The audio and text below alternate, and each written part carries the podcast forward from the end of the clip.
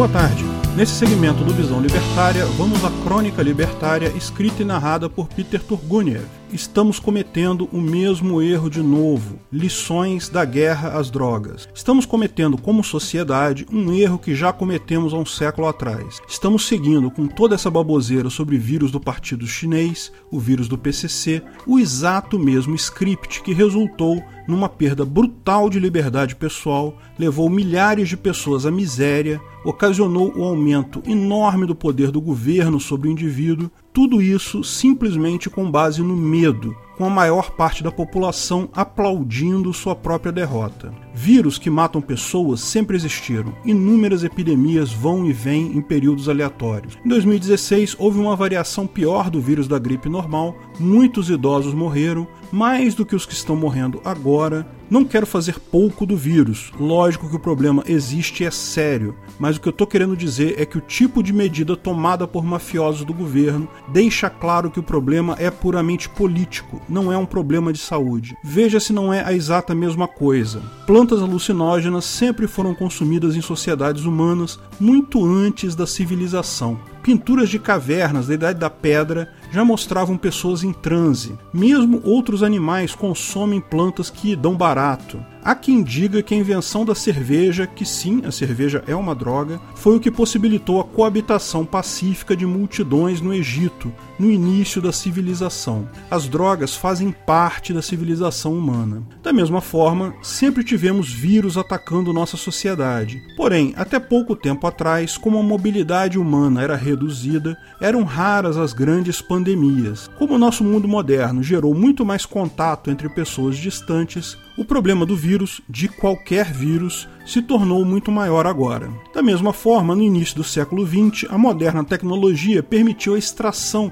e purificação dos princípios ativos, gerando drogas muito mais fortes que as originais encontradas na natureza. Quando a cocaína era consumida mascando-se folhas de coca ou então tomando um chá, o efeito era limitado. O cloridrato de cocaína, produto refinado com a tecnologia moderna, gera um efeito muito maior, revolucionário mesmo, mas que lógico podia levar à overdose, à morte. Durante um bom tempo, ela foi tratada como um remédio contra a depressão, anestesia, teve vários outros usos. Era vendida em farmácia. Teve adeptos famosos como Freud, que usava cocaína para literalmente tudo. Mas o uso crescente e irresponsável da droga levou ao aumento do número de mortes por overdose e isso começou a chamar a atenção das pessoas. Havia um problema ali. Rapidamente, políticos se aproveitaram disso, fizeram um estardalhaço na mídia sobre pessoas que estavam morrendo com droga. Um problema que sim existia foi amplificado para tornar uma propaganda e perceberam que a população tinha medo daquela situação.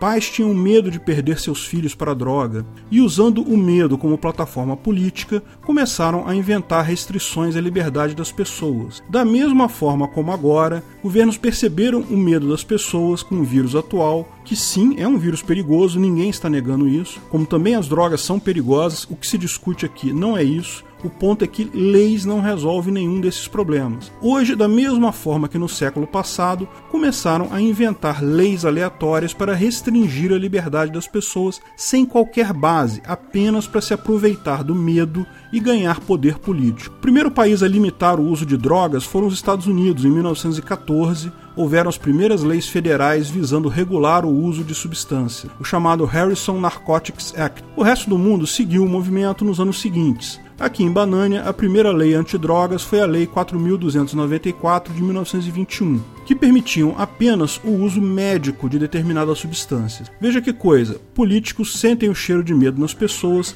e adoram usar esse medo para ganhar mais poder. Todos os países fizeram isso na época, todos seguiram essa tendência. Essa primeira leva de leis restringindo as drogas eram bastante leves. Basicamente regulavam e taxavam o uso, mas não, mas não proibiam propriamente. Eram coisas bem leves mesmo. Só que duas coisas aconteceram. Primeiro, políticos perceberam que aquilo dava votos, muitos votos devido ao medo da maioria da população. Pouco importa que tais medidas foram totalmente inefetivas. O número de usuários decaiu muito pouco, mas o voto já estava na conta.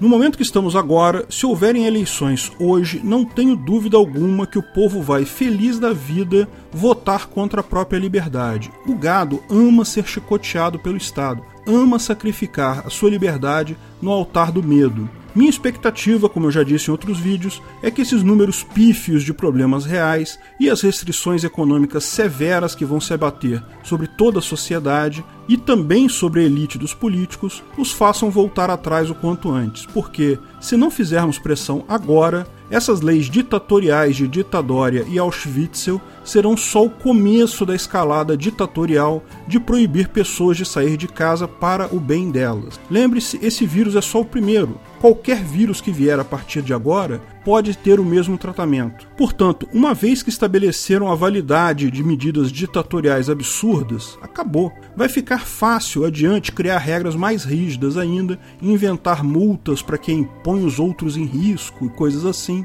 Olha como diminuiu o número de mortes por acidentes de motos a quarentena. Olha como diminuiu o número de mortes por outras gripes. Deixar pessoas andar na rua faz mal a elas. Vamos proibir elas de irem na rua para o próprio bem delas. No século passado, tal como agora, as medidas do governo não resolveram. Normal isso. Nego acha que o governo sabe resolver problemas. Não sabe. O governo só piora a situação, nunca resolve nada. Os anos seguintes, as primeiras medidas, os problemas até aumentaram.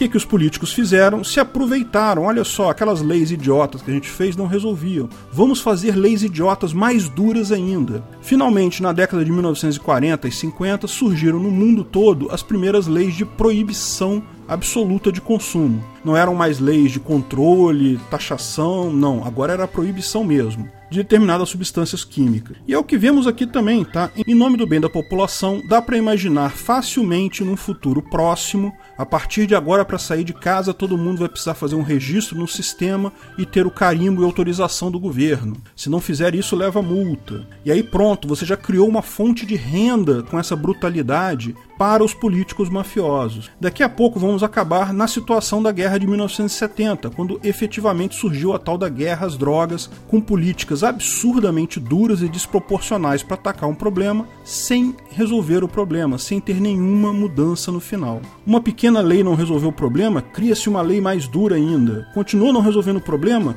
Ora, vamos criar uma lei mais dura ainda. O problema aumentou? Nossa, não é que leis não funcionam, é porque precisamos de uma lei ultra mega plus dura para resolver o problema, claro, lógico, porque leis resolvem todos os problemas, não é? Basta achar a lei certa, é o que pensam os débeis mentais positivistas. Pior, como apreensões e propinas e esquemas fraudulentos permitem à máfia governamental lucrar muito com essas proibições de drogas, eles têm poucos incentivos para liberá-las. A gente está vendo isso agora também. Ninguém precisou justificar para implantar as medidas de lockdown, de proibir todo mundo sair de casa. Mas agora que está proibido, querem um estudo super, ultra, mega detalhado para poder liberar as pessoas a fazer o que elas já faziam antes vão dificultar ao máximo. Pior, mesmo que liberem daqui a pouco, assim que surgir o primeiro soluço de epidemia desse mesmo vírus ou de outros, vão fazer tudo de novo tanto pelo capital político oriundo do medo, quanto pelo dinheiro que vão começar a arrecadar com isso, com multas e outros apetrechos que rapidamente eles vão inventar em cima disso daí.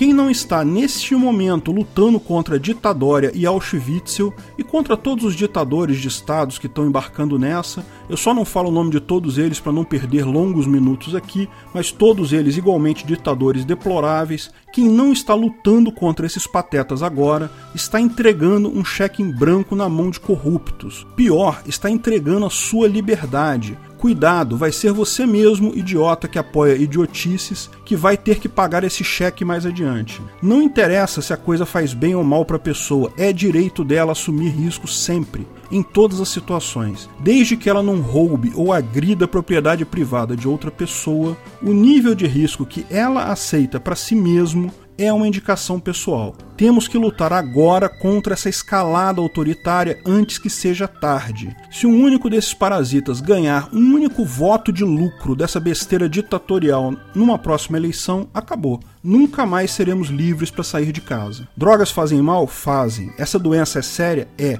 Isso dá o direito de políticos tomarem decisões por você para proteger você de você mesmo? Não, absolutamente não. Felizmente, dessa vez temos ao menos a informação distribuída para alertar a todos e mostrar essa farsa pelo que ela é. É só política, não tem nada de saúde sendo discutido. É só mais uma armadilha para ganhar votos dos senhores bovinos gadosos medrosos. A doença é séria sim, mas nenhum nível de seriedade justifica proibir pessoas de trabalhar ou de sair de casa.